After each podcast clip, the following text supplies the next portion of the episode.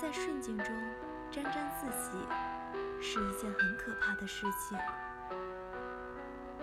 因为顺境里绝非没有恐惧和磨难，所以我们才常说“居安而思危”。然而，在逆境中一味的悲观绝望，也是一件没有必要的事情。也并非不存在慰藉和希望，